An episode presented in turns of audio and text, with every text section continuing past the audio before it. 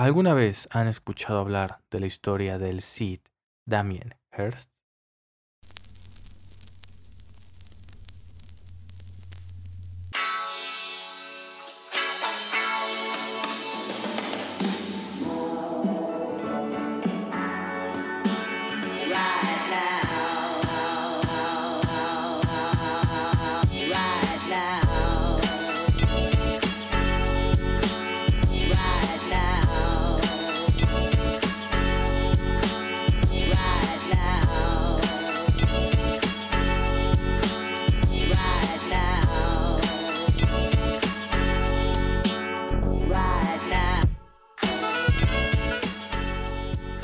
Hola a todos y bienvenidos a Arte Marte, un podcast para hablar más sobre arte e historia del arte. ¿Cómo están todos? Espero que se encuentren bien, espero que se encuentren de lo mejor. Yo personalmente me encuentro muy feliz de que estén conmigo otro día más, otro episodio más. El día de hoy vamos a hablar de un artista que fue muy pedido en Instagram.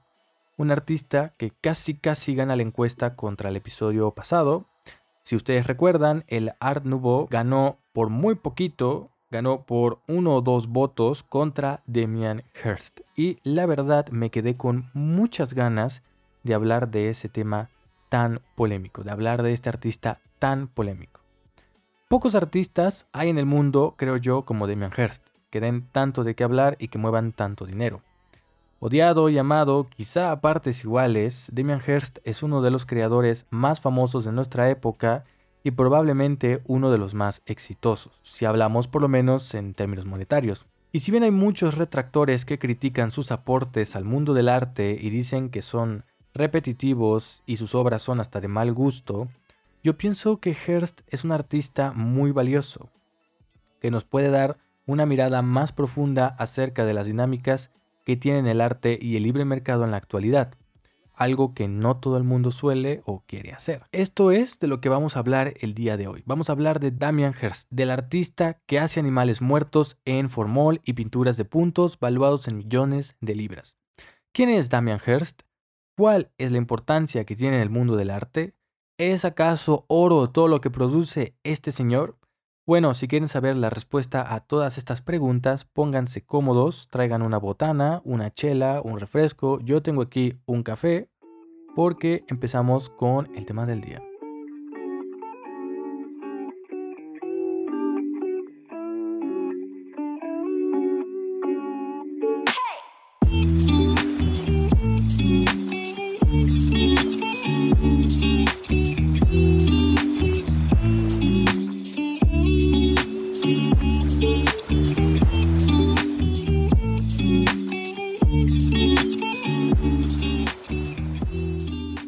Siglo XX apareció uno de los artistas más importantes de la historia, por lo menos para nuestra época. Un artista que revolucionó el concepto de arte y construyó la relación que podía tener el arte con el mercado. Esta es una relación que ha continuado casi intacta hasta nuestros días y así es, hablo de nada más y nada menos que el mismísimo Andy Warhol.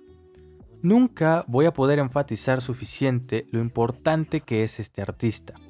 Más allá de que te gusten o no las imágenes que produce, la realidad es que Andy Warhol desarrolló un producto que estaba fríamente pensado para que a los estadounidenses le gustaran y lo consumieran.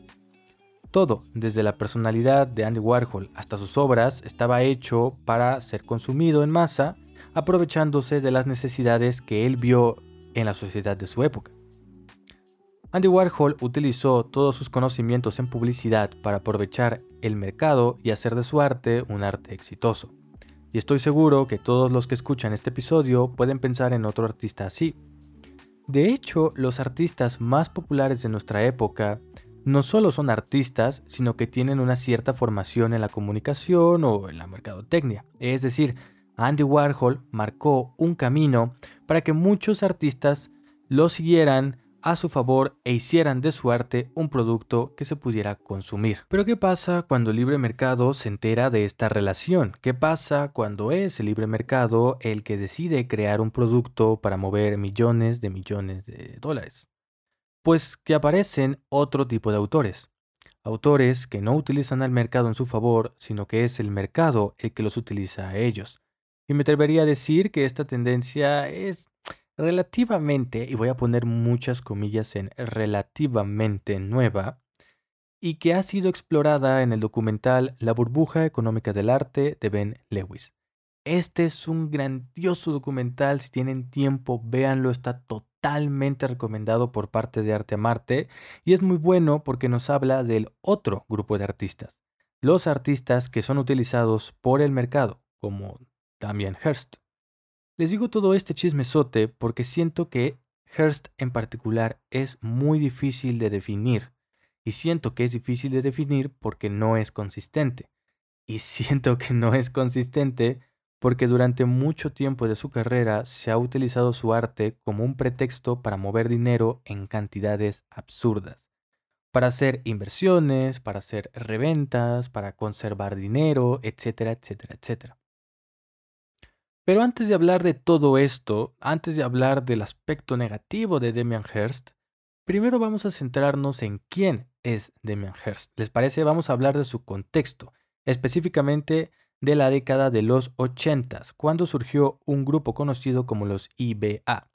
¿Qué son los IBA? Pues los IBA, o mejor conocidos como los Young British Artists, fueron un grupo de jóvenes artistas de Inglaterra, de ahí su nombre, que empezaron a exhibir en conjunto por ahí de 1980 o 88 más o menos. Este grupo de jóvenes compartían muchas ideas de lo que era el arte y además venían de la escuela Goldsmiths School of Art, una escuela que los formó y que es muy importante. Es muy importante este dato porque esta escuela tiene un método de enseñanza bastante postmoderno. Vamos a decir que es un método muy inusual. Es una escuela muy importante de Londres, eso hay que decirlo. No es una escuela así patito, no, es una escuela importante de, de Londres. Y su interés principal es fomentar la creatividad de formas diferentes. Además, es una escuela muy interesada en que sus estudiantes se salgan de lo, usual y estoy seguro que los que conocen a Damian Hirst ya les empieza a sonar como conocido, ¿no? Pero Damian Hirst no es el único que hace las producciones que hace. Cornelia Parker, Cristina Borland y muchos otros artistas que formaron parte de los IBA tienen propuestas muy similares. Es imposible no entender a Damian Hirst a Damian Hirst, perdón, sin este pasado. Por ejemplo, Cornelia Parker presentó desde objetos médicos, mientras que Cristina Borland una vez presentó su propia cama como una pieza artística. Entonces realmente son producciones eh, eh, conceptuales, la mayoría de ellas muy experimentales y muy interesantes. Hearst en ese entonces era un joven muy problemático, muy rebelde y además era muy hiperactivo. Tenía muchos problemas con la autoridad, pero estaba muy interesado en el arte y en otro tema muy particular. Estaba interesado en la muerte. Se sabe, por sus propias palabras, que a los 16 años él entró a la oficina forense de su ciudad, se metió a la oficina forense donde él vivía, muy al estilo Da Vinci, para hacer dibujos de los eh, muertos, ¿no? Esta situación va a ser muy importante para él porque es en este momento donde se le toma la famosa foto con una cabeza humana decapitada. Foto que Hearst se tomó jugando con sus amigos, pero que años después él mismo dirá que fue su primera gran obra. Más allá de decir si es o no su primera gran producción, hay gente que piensa que sí y la ponen dentro de la lista, hay otros que piensan que no, porque recordemos que Hearst tiene 16 años y todos hemos hecho estupideces a los 16 años, ¿no? Pero más allá de todo esto, esta foto es un vistazo al futuro de la obra de Hearst. Casi, casi como una premonición, esta foto representa lo que le va a interesar a él, la muerte, la taxonomía y lo grotesco. De hecho, algo muy interesante es que una de sus más grandes inspiraciones va a ser el maravilloso artista Francis Bacon un artista muy importante del siglo XX, es uno de los artistas más importantes del siglo XX y probablemente es un artista que no te mencionaron antes porque sus obras en esta época en particular eran súper fuertes. Y creo que hoy en día, de hecho, todavía lo siguen siendo. Las obras de Bacon hablan sobre la muerte, la taxonomía y lo grotesco, o sea, todo lo que le interesaba a Hearst. Pero, sobre todo, lo importante de la obra de Bacon viene con la experimentación de todas las sensaciones que aparecen cuando presenciamos lo grotesco, lo brutal o la muerte misma. No por nada su pincel se ha denominado como el pincel con más violencia y es que Francis Bacon es un artista realmente interesante. Muy, muy complejo, muy profundo, va a ser una inspiración muy importante y va a protagonizar uno de los momentos más valiosos en la historia de Damian Hirst, de su carrera. Y lo vamos a ver más adelante. Acuérdense de Francis Bacon porque lo vamos a volver a nombrar. Si se pueden pensar, todo lo que les llevo diciendo en estos minutos explica muy bien la obra de Hearst, ¿no? Si se pueden pensar, son obras fuera de lo común, fuera de lo que estábamos acostumbrados a ver, con una intensa relación con la muerte, pero la primera obra de Hearst no fue así. La primera obra de Hearst fue una obra de puntos de colores. En 1986, Hearst, junto con otros estudiantes de su escuela, presentó una obra gigantesca de puntos de colores hechos a mano con mucha pintura para que eh, chorreara. Según Hearst, esta obra no está enfocada en los puntos como la gente suele pensar, sino en los colores. Para él, parte importante de la pintura es la armonía que tienen los colores entre sí y el gran esfuerzo manual que requiere pintar. Con esta pintura, Hearst busca representar precisamente esto. Son muchos puntos hechos a mano que según él no hacen nada más allá de ser armoniosos. Su pintura de los puntos es entonces para él la armonía y el disfrute de pintar por pintar. Ahora bien, aquí es cuando la cosa se pone un poco complicada y se pone interesante. No porque la obra de Hearst sea excesivamente complicada, está bien, y entiendo que haya gente que no esté convencida, porque realmente puede ser muy fácil descalificarla, pero lo interesante es lo que estas pinturas provocaron en su carrera. Y es que son un arte muy pop, son un arte muy amigable al comprador y al coleccionista, y eso fue lo que pasó.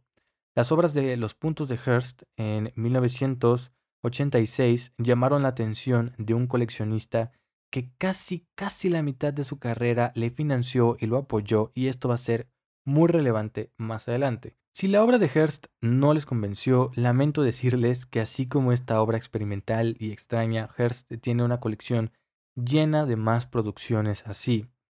Cuadros hechos con sus colillas de cigarro, o llevar una farmacia dentro de una galería, o llevar obras de arte a Marte, y más excentricidades que este señor se puede permitir. De hecho, me parece que hubo un momento, no recuerdo exactamente la fecha, pero hubo un momento en el que él se demandó a él mismo por violentar sus derechos creativos y de autor, un pleito que ganó aparte, entonces no les miento cuando les digo que este señor puede ser muy excéntrico, pero tampoco les diría la verdad si les dijera que no tiene obras muy interesantes. A Thousand Years, por ejemplo, es una de las primeras obras de Damien Hirst y esta es una obra que merece mucho la pena que revisen.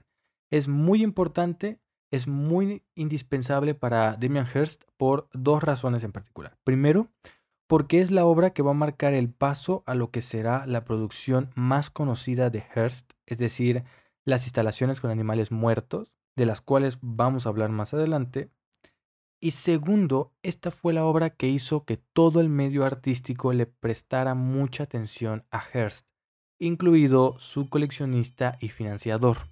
Si no conocen esta obra, no se preocupen, yo se las platico. Es una instalación y en medio de la sala el artista puso una enorme caja de acero y vidrio templado para que la gente pudiera ver por dentro, pero ustedes están preguntando, ¿por qué? ¿Qué había en esa caja? Pues había una cabeza de vaca recién cercenada que aún chorreaba sangre. Por más impactante que fuera ver una cabeza de vaca en una caja que les repito que es bastante grande, la cabeza de vaca solo era el medio para expresar el mensaje que quería dar Hearst, una mirada al ciclo de la vida, una mirada brutal al ciclo de la vida. De esta cabeza de vaca salieron larvas, estas larvas se hicieron moscas, las moscas consumen a la cabeza de vaca, dejan más larvas, mueren y así, un ciclo sin fin hasta que la cabeza se descompone por completo. Arriba de la cabeza, Hearst puso una de estas lámparas eléctricas mata insectos para hacer más visual el momento en que se mueren las moscas. Esta es, si se pueden a pensar, una mirada visualmente muy fuerte a lo brutal que puede ser el ciclo de la vida. Uno puede pasar viendo por horas cómo las moscas vuelan libremente por la caja y cómo son libres de hacer y deshacer a su antojo la cabeza de vaca. Tienen recursos casi ilimitados hasta que se topan con la lámpara, que las electrocuta y acaba con su vida. El destino de cada una de estas moscas está sellado por esa lámpara, entonces una de las primeras preguntas que se le hizo a Hearst fue si se puede decir que son realmente libres esas moscas. Hearst en su momento dijo que hizo la caja tan grande para darles a las moscas la total libertad, pero que él tendría la decisión final, la última risa. Una idea, si me preguntan a mí, bastante macabra. Dijo Hearst que el miedo a la muerte es uno de los sentimientos más fuertes que uno se puede encontrar y como artista, cuando empiezas a pensar en estas cosas, terminas pensando en ese tipo de oscuridad. Y esa es la oscuridad que Hearst quiso representar en esta obra. El hecho de que uno vea la muerte de tantas formas diferentes en un solo lugar y que sea inevitable reflejarse en ella es lo que Hearst quería lograr. Claramente, esta es una referencia al ciclo de la vida, pero también a nosotros como personas, como sociedad, nuestra propia libertad dada a medias y las emociones que nos surgen como seres humanos al encontrarnos con la muerte. Les repito que esta obra fue muy importante porque fue muy aclamada, generó mucha expectativa de lo que un joven Damian Hirst podía lograr. Recordemos que esta fue su tercera o cuarta obra si contamos la foto que se tomó con la cabeza cercenada, pero en este momento esa cabeza pues no se conocía, así que digamos que es su tercera obra. Y llamó tanto la atención que Hans Ulrich un famoso crítico de arte de los noventas en su momento explicó que el objetivo de Hearst de volverse un artista como Francis Bacon, que no temiera hablar de los horrores que existen dentro de la naturaleza y dentro del ciclo de la vida, se estaba cumpliendo. Y Hearst se estaba proyectando para ser un artista implacable. Y no es para menos, porque aquí es cuando llega este acontecimiento que va a marcar para siempre la vida de Hearst y es que el mismísimo Francis Bacon, el autor que tanto había admirado Hearst, el mismo artista que sacó a Dalí de su retiro y lo regresó al ojo público, este artista que era la inspiración de muchos otros personajes en el mundo del arte del siglo XX, se quedó viendo una hora la instalación de Hearst. Este momento fue muy impresionante porque fue el momento en el que todo el mundo le prestó atención a Hearst. Gracias a este acontecimiento, Hearst se volvió lo que es. Esta obra, por lo tanto, al menos desde mi punto de vista, es un parteaguas para la carrera de este artista, uno de los momentos más icónicos en el mundo del arte contemporáneo y una obra que llamó mucho la atención de mucha gente, amantes del arte, críticos, artistas, pero sobre todo especuladores y mercaderes de arte. Gracias a este momento, Hearst se empieza a poner eh, por todos lados. Su carrera se vuelve muy nebulosa y empieza a exponer en todos lados. Galerías importantes como galerías del centro de Londres. Se mueve de un lado, va para otro, expone, expone. Incluso tiene su propia eh, exposición curada por él mismo llamada Broken English. Y es en este momento también cuando, eh, a mi ver, claramente, a mi parecer, tiene un éxito muy vertiginoso. Le empieza a ir muy bien. Y un año después de, este acontecimiento, Charles Saatchi, el coleccionista y financiador que se había fijado en él desde la pintura de los puntos, se ofreció a patrocinar todo lo que él quisiera realizar a cambio de los derechos y un contrato de preferencia al momento de vender esta obra. Es decir, Hearst podía hacer una obra con el dinero de Sachi, podía vendérsela a quien él quisiera, pero la última palabra siempre la tenía Sachi. Él tenía que ser la primera oferta, ¿no? Y la última oferta también, ¿no? Entonces tenía mucha preferencia al momento de que Hearst quisiera vender la obra. ¿Esto por qué? Bueno, porque Sachi veía que Hearst era literalmente el hombre que le iba a generar oro a granel. Todo lo que tocaba era oro, entonces él quería tener todo lo que Hearst produjera para poder venderlo después. Gracias a este contrato y a este financiamiento, Hearst empieza una serie de obras que son las obras más famosas de este artista. Crea la serie llamada Historia Natural, la cual es una serie de animales muertos, diseccionados y preservados en formol. De esta serie nace la famosa obra llamada La imposibilidad física de la muerte en la mente de alguien viviente, o como es bastante conocida en el mundo del arte, el tiburón gigante en un tanque de formol. Este tiburón, lo crean o no, es uno de los símbolos más emblemáticos del arte contemporáneo británico y probablemente es la obra más famosa de Damien Hirst. Pero en caso de que no la conozcan, déjenme que se las cuente. Se trata de una caja un poco más pequeña que la de las moscas, pero sigue siendo una caja bastante grande, igual de acero y vidrio templado, donde Hearst colocó un tiburón tigre de casi 4 metros diseccionado y flotando en formol. El tiburón está dividido en tres partes y la boca está abierta, lo que nos deja ver la enorme fila de dientes que tiene. Esta obra llamó mucho la atención, fue vendida por más de 50 mil libras y lo crean o no, es también una obra muy interesante. Primero, porque el tiburón está tal cual estaría en su entorno natural. Es decir, el espectador tiene que hacer un pequeño, muy minúsculo, pero macabro esfuerzo para darse cuenta de que no está vivo porque no se mueve. Esto puede parecer una tontería porque pues, uno la ve en fotografías y es bastante evidente que no está viva. Pero cuando la escena, cuando la escena es vista en vivo, así de monumental, no lo es tanto. Quizás de ahí su nombre de imposibilidad física de la muerte en la mente de alguien viviente. Asimismo, en esta época, el tiburón es un animal muy especial para la cultura popular. Desde que Steven Spielberg sacó la famosa película de Tiburón, poco a poco se fue construyendo como un símbolo del asesino implacable, con todos los sentidos refinados para matar. Una máquina perfectamente optimizada para la caza. Es decir, desde que Steven Spielberg sacó Tiburón, el tiburón se volvió la imagen representativa de la muerte con violencia, de la fuerza bruta y de la crueldad.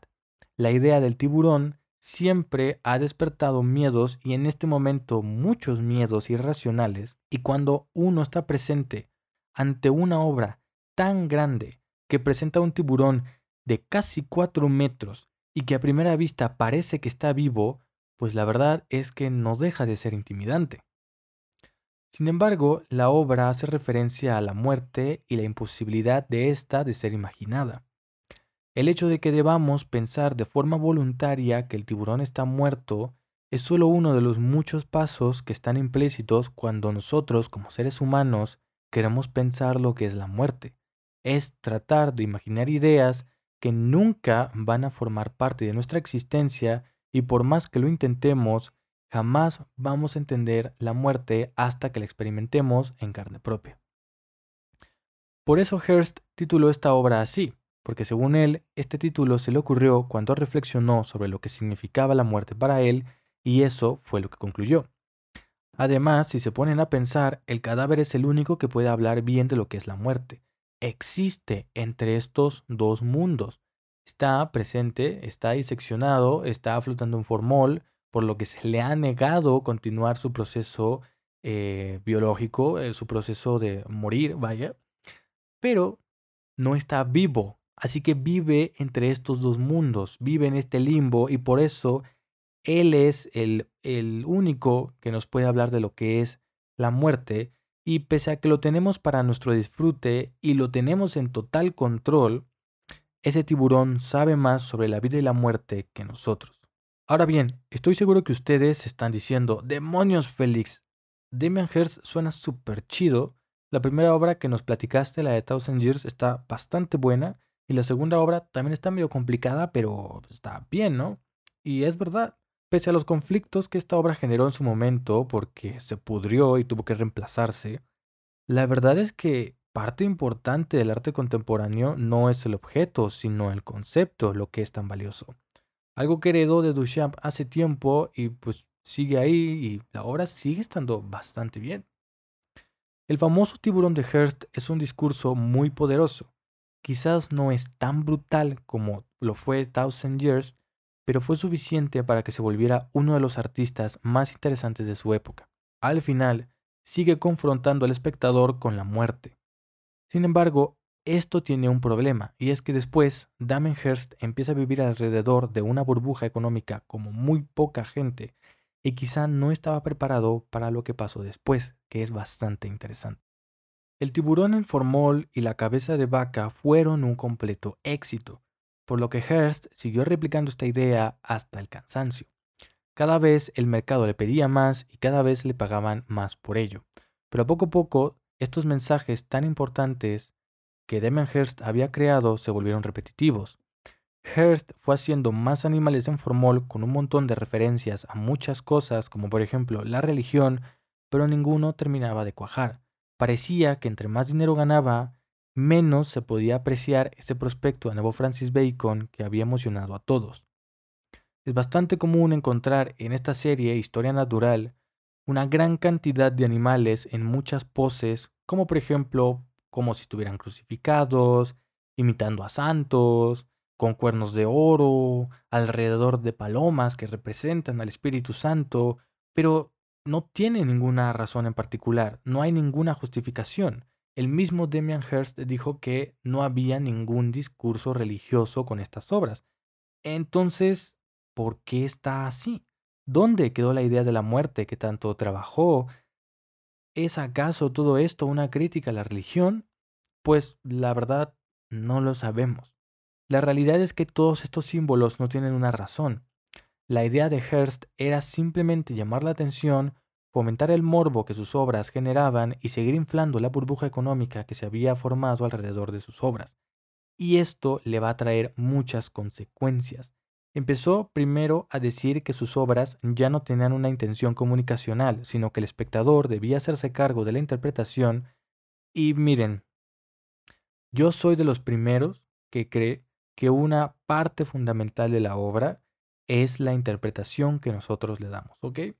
creo que el espectador, para mí por lo menos, siempre va a ser el que al final termina de construir la obra.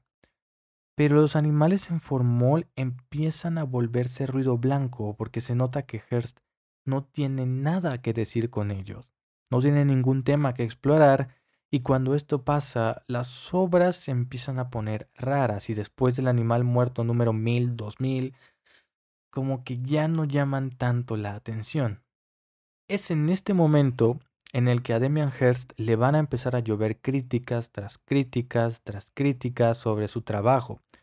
Que si sus obras eran repetitivas, que si no era un artista de verdad, que si no estaba haciendo un buen trabajo como artista, que si lo que hacía de plano ya no era arte, y empieza a tener varios fracasos en su carrera. Fracasos que a lo mejor en su bolsillo no le van a afectar tanto como uno pensara, pero que sí van a romper el respeto que se había ganado dentro de la comunidad de artistas. Uno de sus primeros grandes fracasos va a ser la obra For the Love of God. Hearst, después de haber terminado su serie de muchos, muchos animales en formol, quiso hacer una obra sin precedentes, con una magnitud inimaginable y lo que hizo fue un cráneo humano de platino recubierto de diamantes, creando así una de las obras más caras de todos los tiempos. Aquí Hearst intenta recuperar ese simbolismo macabro que antes tenía su obra, ya que el molde de la calavera está hecho de un cráneo de verdad, lo que dota de un simbolismo tenebroso a su pieza. Y un dato curioso es que los dientes insertados en la mandíbula son reales, son los dientes que le pertenecían al cráneo original con el que se hizo el molde del platino. Por si esto no fuera poco, este cráneo es un cráneo de unos 200 años de antigüedad. Y a, diferencia de sus muchos animales, aquí sí existe una intención comunicacional.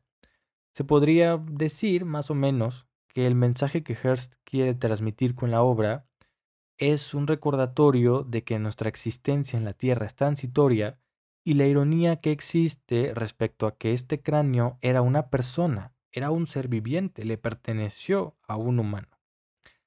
Pero este humano nadie lo conoce, nadie sabe quién es. Ahora, gracias a Hertz, se volvió una celebridad, pero antes nadie sabía ni su nombre.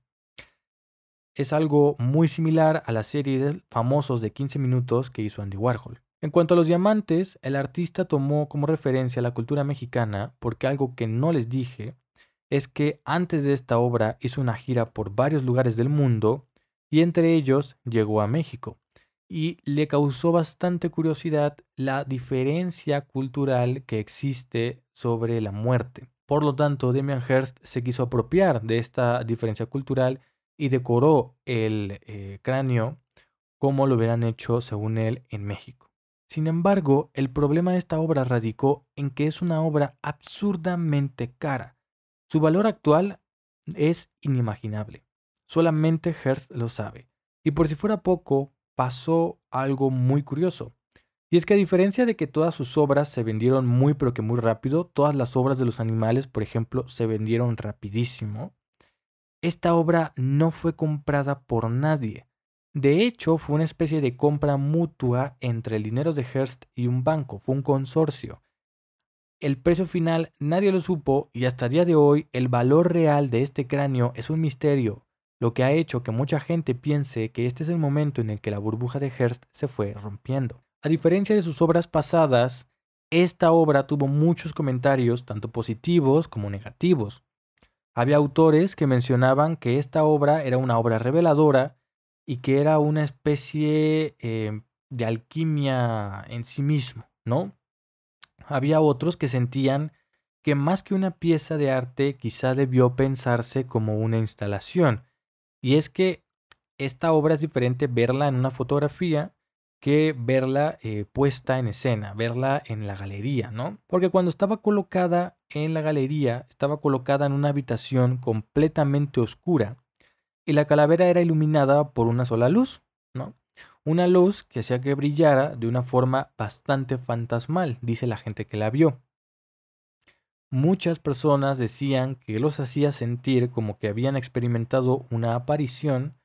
Entonces, por eso se decía que a lo mejor más que una pieza de arte, se debe haber pensado como una instalación, como el conjunto.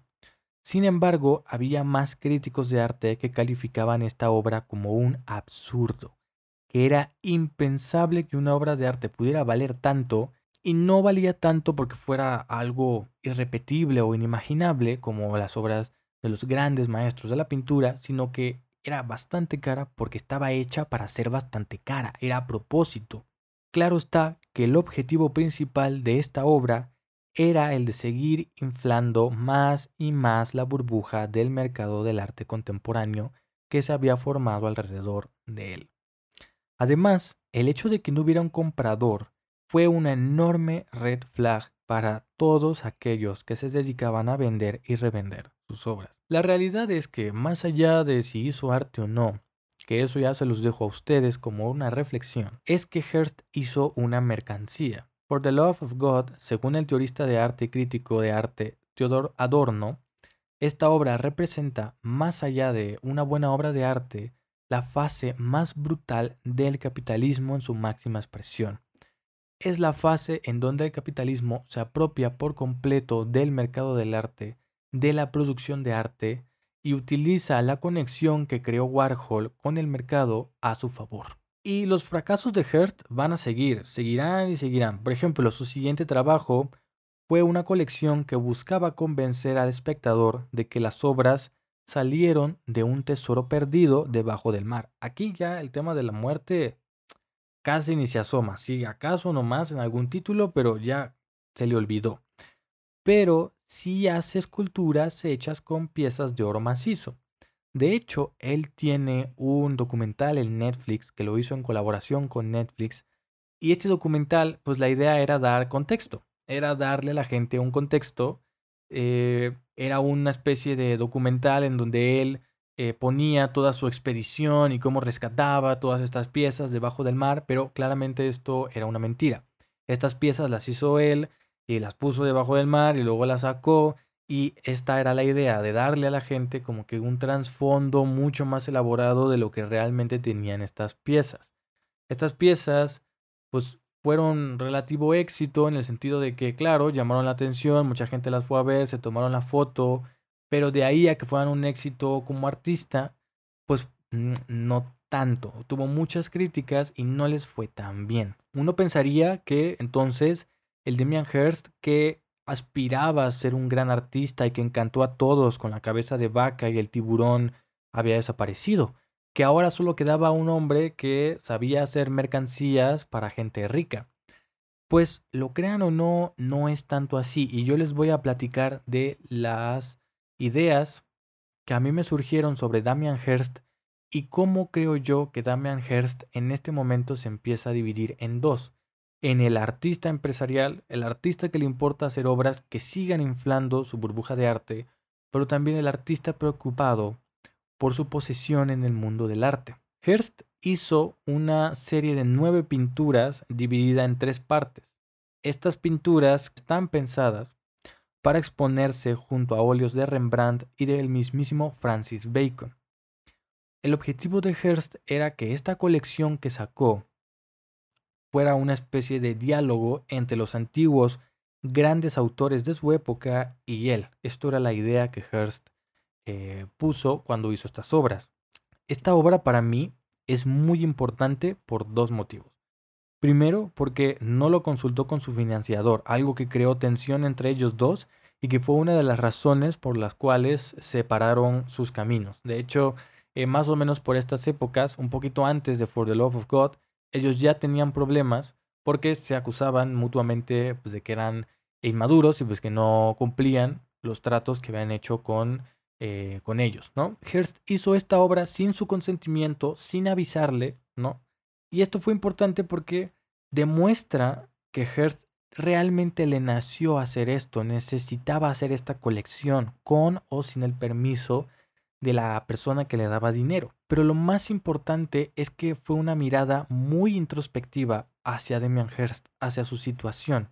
El mensaje de la obra no es otro que probarse a sí mismo, de verse capaz de hacer un arte que sea valioso, no por su valor comercial ni porque tiene insertado diamantes y oro, sino por el valor artístico de su obra. Es decir, con estas obras, Hearst quiere demostrar que él es un artista también y que vale la pena lo que hace. Creo que en lo que debemos enfocarnos cuando vemos estas obras es el vacío y el terror que Hearst está sintiendo. Más allá de que si las pinturas son buenas o no, es bastante evidente que está plasmando una crisis muy fuerte porque viene de una época de muchos fracasos y de muchas críticas a su trabajo, y pasó de ser un nuevo Francis Bacon a el autor más criticado de la época. Está claro que esta es solo mi opinión y es bastante válido que alguien me responda diciendo, ¿sabes qué, Félix? Creo que está sobrepensando las cosas y obviamente lo que él está haciendo es para llamar la atención y podrían estar en lo correcto. Les puedo dar toda la razón, pero yo no dejo de sentir pena cuando veo estas imágenes, porque no dejo de ver un intento de volver a ganarse el respeto y la expectativa que alguna vez tuvo. Claro está que esto es lo que yo creo y perfectamente puedo estar equivocado. Hearst siguió haciendo más trabajos y por ejemplo este año 2022 sacó una colección que es una serie de pinturas que están inspiradas y tratan de recordar eh, las hojas de los cerezos japoneses, estos árboles tan famosos porque son con hojas rosas y están en todos los animes y películas de Japón. Bueno, pues esta, este es el tema de sus pinturas, ¿no? Esto es algo que sacó este año, en 2022. Y por ejemplo, esta colección está publicitada de una forma muy particular. Si ustedes ven la propaganda de esta colección, se van a dar cuenta de que todas las fotos de Damien Hirst son muy diferentes a las fotos que se le tomaba antes con sus otras colecciones. Si ustedes ven las fotos de antes, Hearst va a salir con traje, con sus lentes, pensativo, como este genio creador, este hombre inventor. Pero aquí no sale así. Él sale con su camisa toda manchada, su cara toda manchada de pintura, sus pantalones igual de mezclilla, llenos de pintura. Es decir, se está publicitando como un pintor. Esto me hace a mí pensar que lo que yo les decía recién pues tiene algo de sentido, que Hearst cada vez más lucha porque se le vuelva a ver como un artista. Las pinturas de esta última colección están bonitas, sí, pero pues es que los cerezos japoneses están bonitos ya de por sí. Pero creo que lo importante de estas obras es eso mismo, que se está publicitando él como un artista, es decirle al mundo, mírenme, estas pinturas las hice yo, ya no están en mi factoría, estoy yo lleno de pintura, son hechas a mano. Soy un artista, ¿no? Si a ustedes no les suena, bueno, lo puedo entender, pero eso es lo que yo veo cuando veo estas cosas. Ahora bien, si ustedes me dicen, ¿sabes qué, Félix? Yo creo que Hearst está haciendo esto para que sus obras vendan más, valgan más, porque claramente unas obras hechas a mano valen más. Tienen, la verdad es que también tiene todo el sentido del mundo. Claro está que la moraleja es ver cómo Damian Hearst se consumió de una forma tan brutal por el mercado. Y si me lo preguntan a mí, creo que es muy triste ver cómo poco a poco Hearst dejó de ser el artista que hablaba de la muerte, este joven talento con tanto potencial que confrontaba al espectador con lo que significaba vivir y morir, y se volvió más un empresario, un hombre que hace más mercancía que arte y que de forma voluntaria o involuntaria, eso solo lo sabe él, fue utilizado por el mercado para mover mucho dinero. Sus obras pasaron de ser propuestas profundas a casi casi adornos de diamante y oro para que otros ricos como él especularan su precio, invirtieran, compraran, revendieran y siguieran inflando su burbuja. De hecho, algo que nos dice Ben Lewis en su documental, y es un dato curioso que les voy a dejar porque se quedaron hasta el final de este episodio, es que había tanto dinero invertido en Damien Hirst que si la obra del cráneo de diamantes no se hubiera vendido, toda su obra se hubiera devaluado y todo el mundo que había guardado su dinero en obras de Hearst lo iban a perder. Entonces, este trato que hizo Hearst con el banco para autocomprarse su obra fue más una medida desesperada para que su arte no se devaluara y así no se perdiera el dinero de muchos coleccionistas y acaparadores.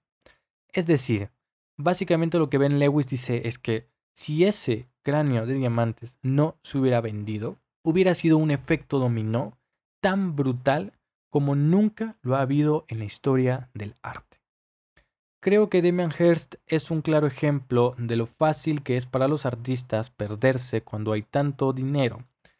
Y si Hirst nos dice algo en el mundo del arte, es que quizá la tendencia actual del libre mercado de apropiarse de muchas producciones para su beneficio no tiene límites pero también nos habla de un artista que con tanto dinero se dejó de esforzar y se dejó de exigir y solo se preocupó por a cuánto se va a vender o cuánto va a redituar.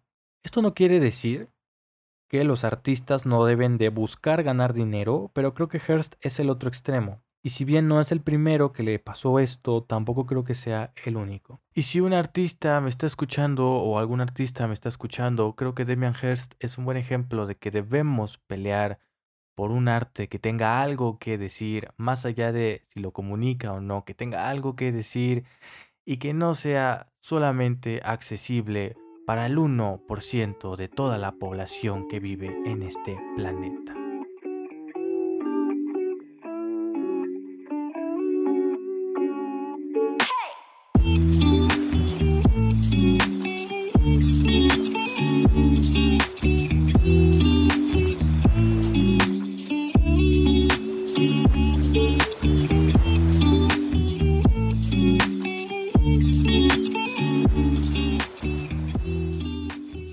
Hasta aquí el episodio del día de hoy y hasta aquí el episodio de Damien Hearst.